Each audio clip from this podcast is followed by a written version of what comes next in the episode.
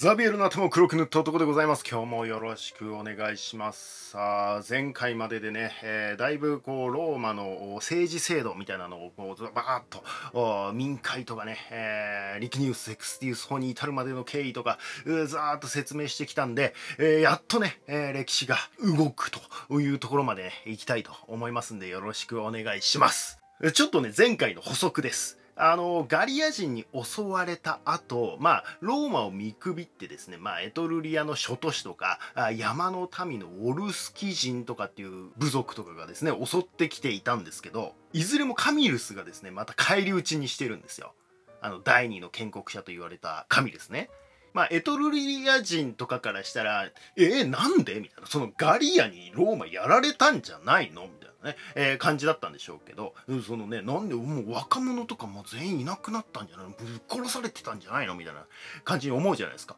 でもね、そこはね、災い転じてじゃないですけど、まあ、ローマにほとんどね、えー、人住んでなかったですからね、あの、ウェイに移住してたじゃないですか。まあ、カミルスがね、えー、移動すんなよって言ってたのにね、移動しちゃってたわけですけど、ローマにほとんど人いませんでしたから、ガリア人にそんなにローマ人は殺されてないわけですよ。だからこのエトルリアの諸都市とかですね、そのウォルスキ人とかね、そういった部族をこう、返り討ちにすることによってですね、これによってローマはさらにこう、領土を拡大することができて、えー、まあ、この頃から、まあ、ウェイもね、その前に落とされてるわけですから、エトルリアはですね、実質覇権を失っていくことになるというかね、まあ、これが、まあ、エトルリア戦争みたいな風に呼ばれる一連の戦争の流れではあるんですけど、まあ、ね、だいぶその辺ははしょってるんですけど、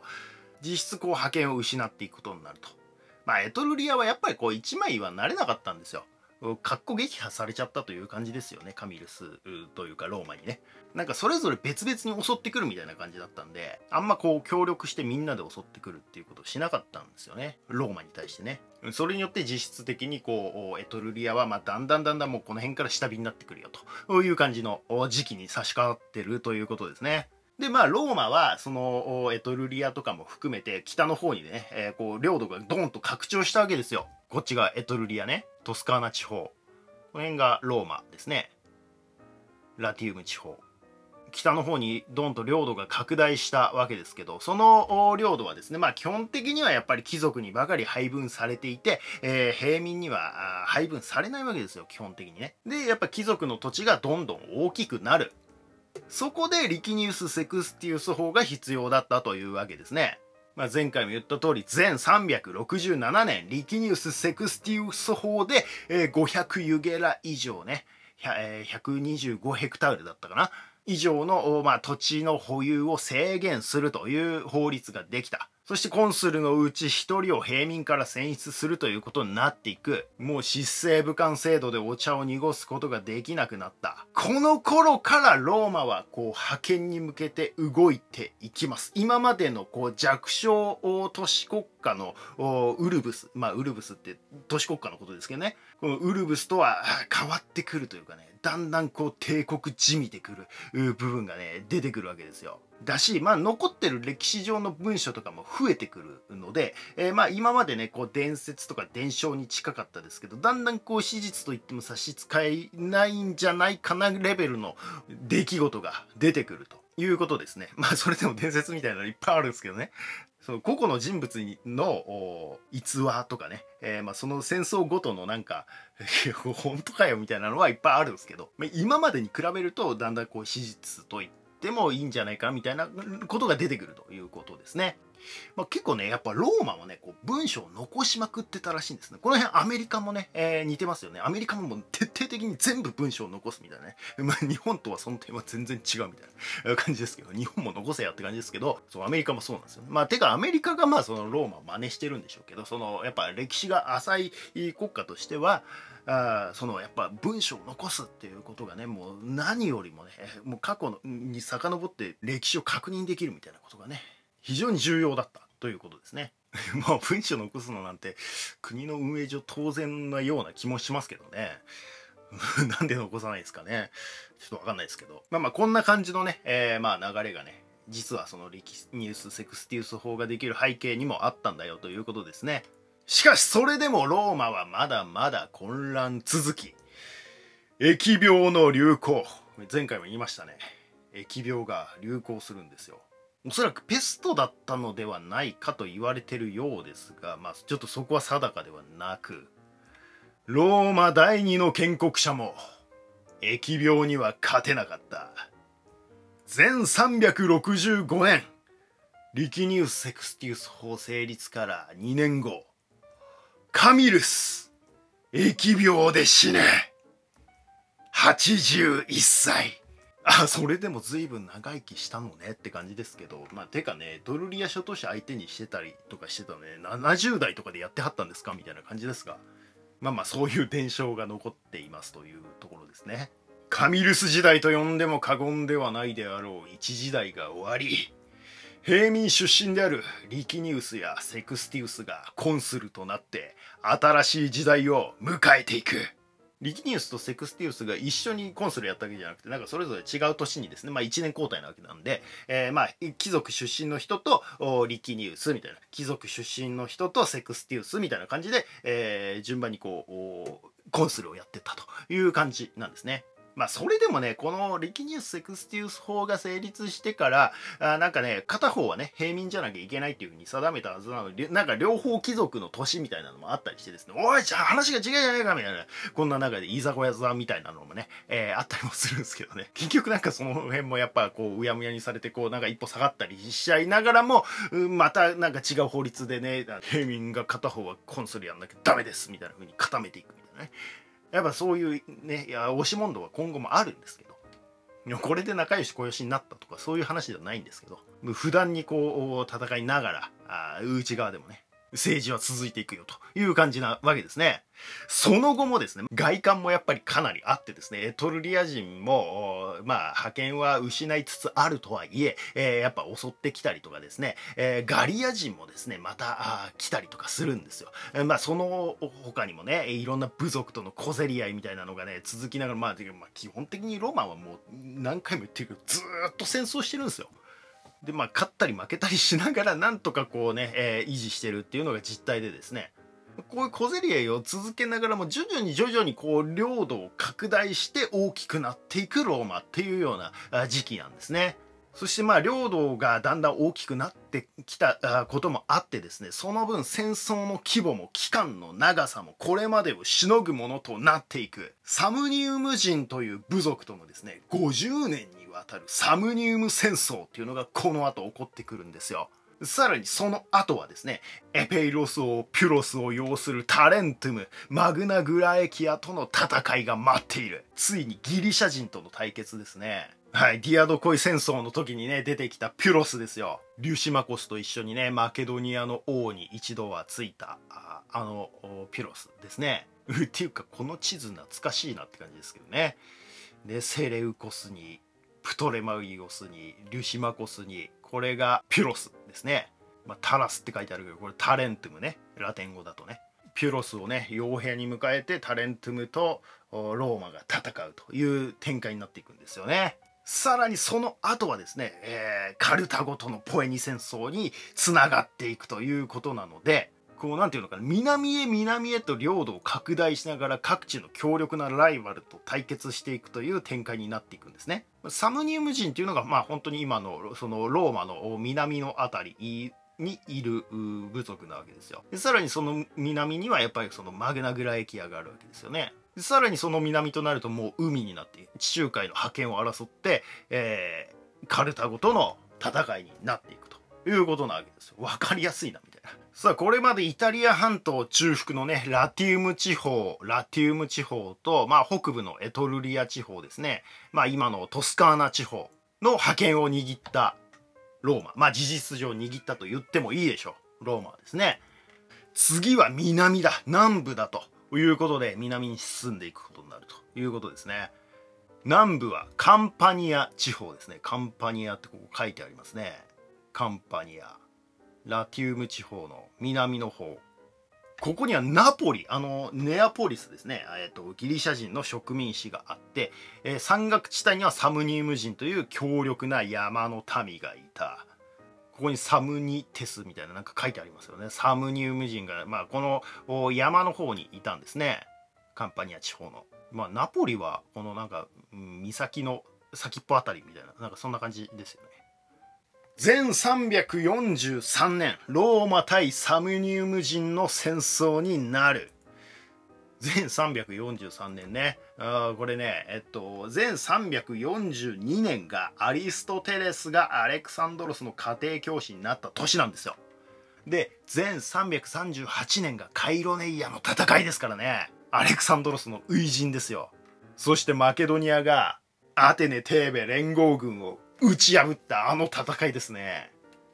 いよいよギリシャでもマケドニアの派遣が始まる頃ですねやっとここまで来たかって感じですけどね。もともとローマはサムニウム人と戦争を起こそうとして乗り込んでいったとかではないんですが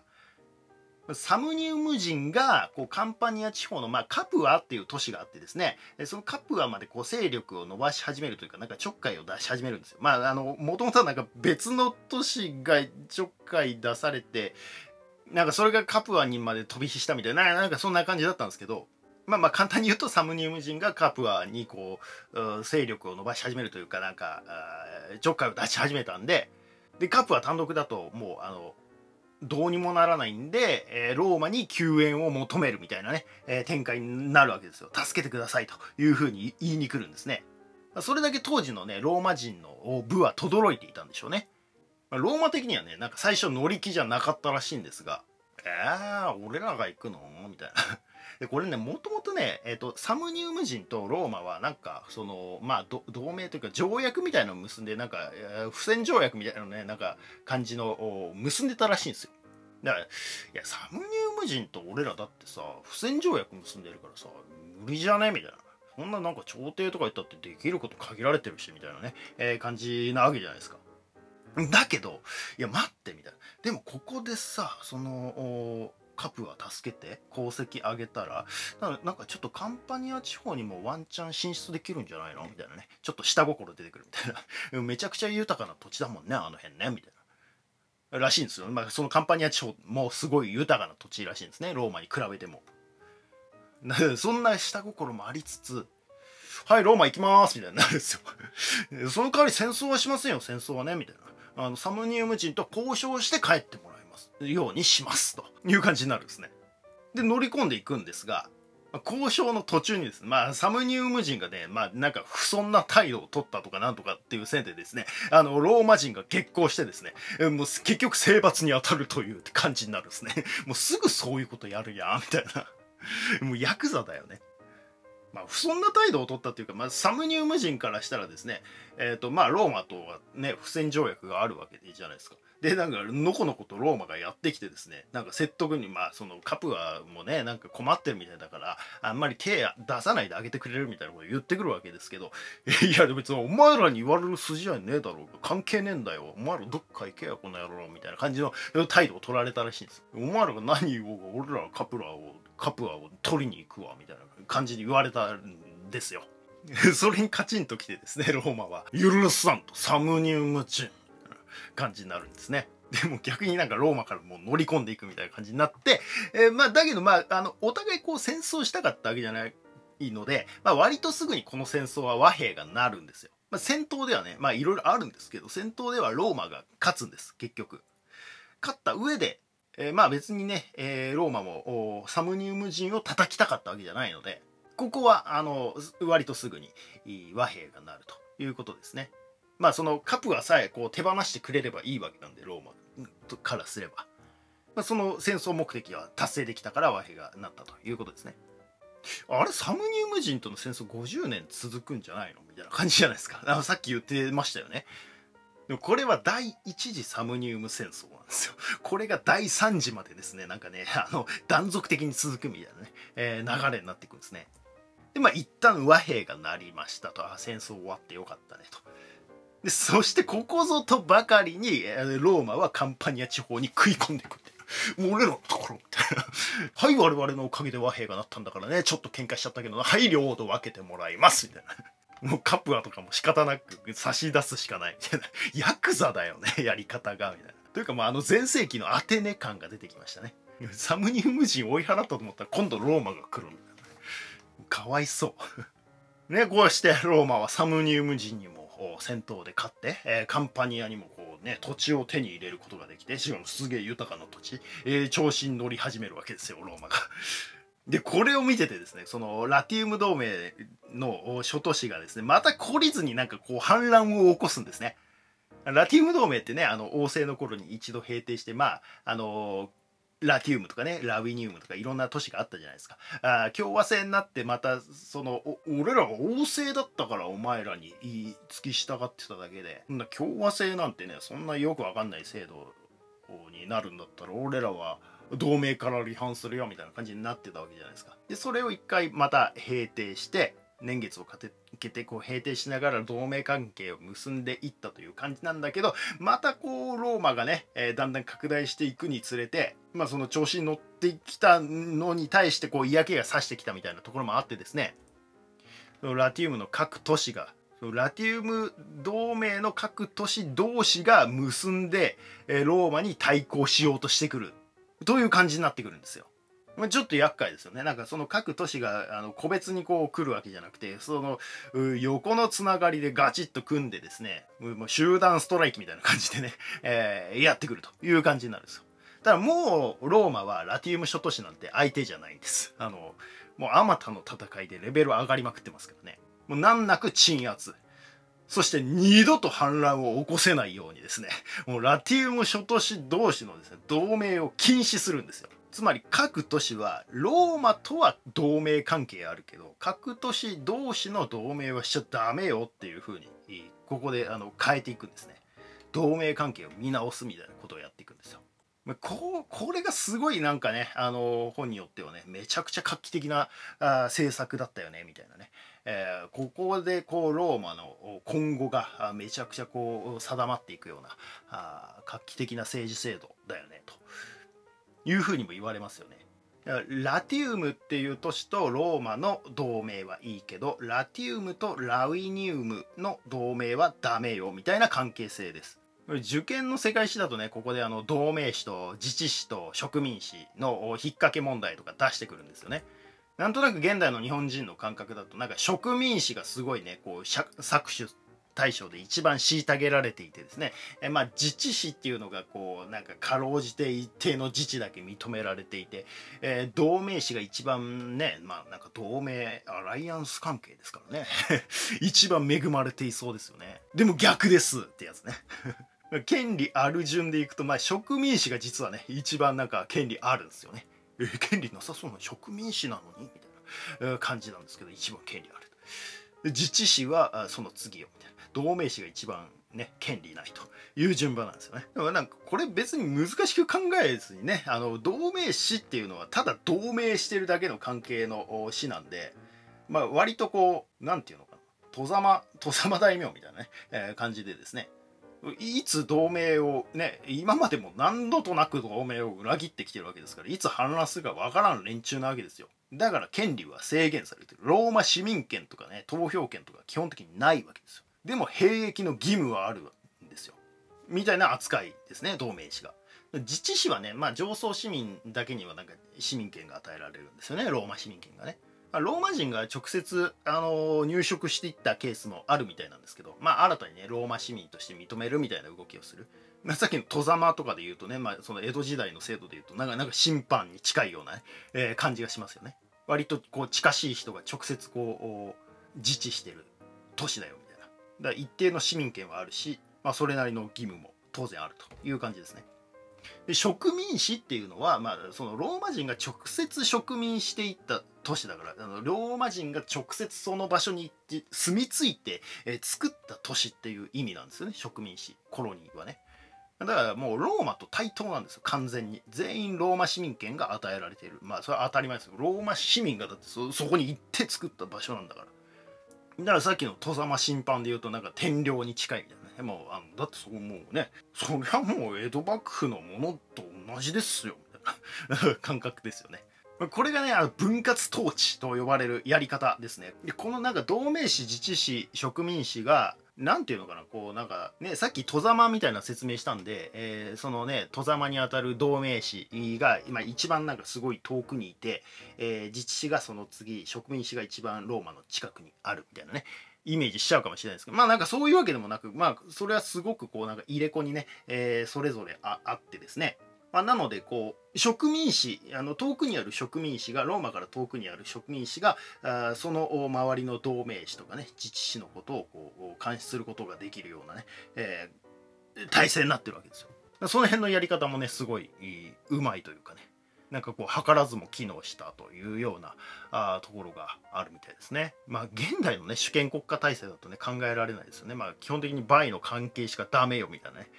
ことをローマは言ってるわけですよ分割統治では。マルチはダメよみたいな。まああの TPP みたいなもんですよね。あの最初みんなでね TPP でマルチでこう11カ国でやろうねって12カ国だっけ？そう12カ国か。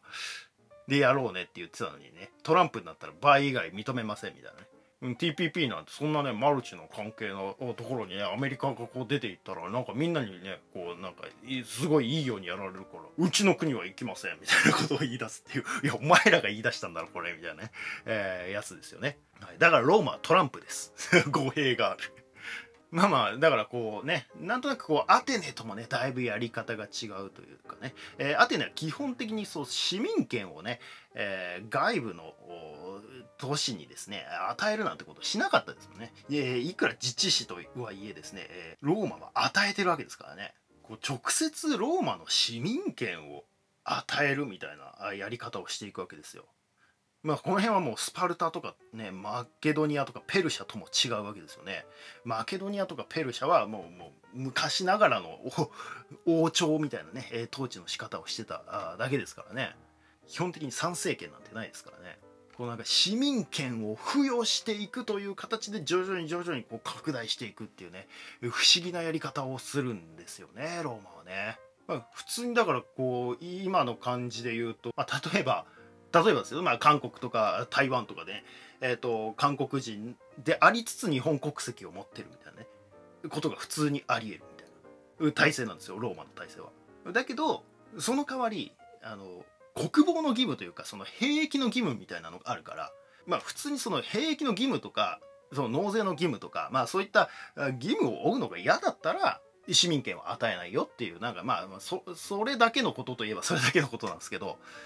その兵役の義務みたいなのがなければやっぱ成り立たないですよねこういうのってね、うん、だからなんかこれをもって現代社会でも外国人参政権とかなんかそういうのを認めるべきだみたいな方向に行くのはななんかそれは違うのかなっていう気もするんですけど外国人参政権をあの直に与えてるだけじゃなくて国籍を与えてるんで、えっと、要はまあ今の日本でいうとまあその外国人が帰化するのに近いわけですよね。帰化すればそれは参政権も当然あるしそれにもう日本人としてこの国に住んでいるわけだからそりゃ市民権与えますよみたいな話と外国人参政権みたいな議論はまた違うのかなっていう気はするんですけど。まあローマがねこういう分割統治という方法で徐々に拡大していくということですね。さあこれでやっとですねラティウムを平定して、えー、まあその分割統治をしていたローマ人に再び試練が訪れる。サムニウム人再び襲来。まあねあの第3次まで続くって言った通りですね、えー、第2次が始まるわけですよ。そしてローマ。敗北。負けるの。続きは次回。次回ローマ。悲惨なことになります。以上ザビエルの頭を黒く塗った男でした。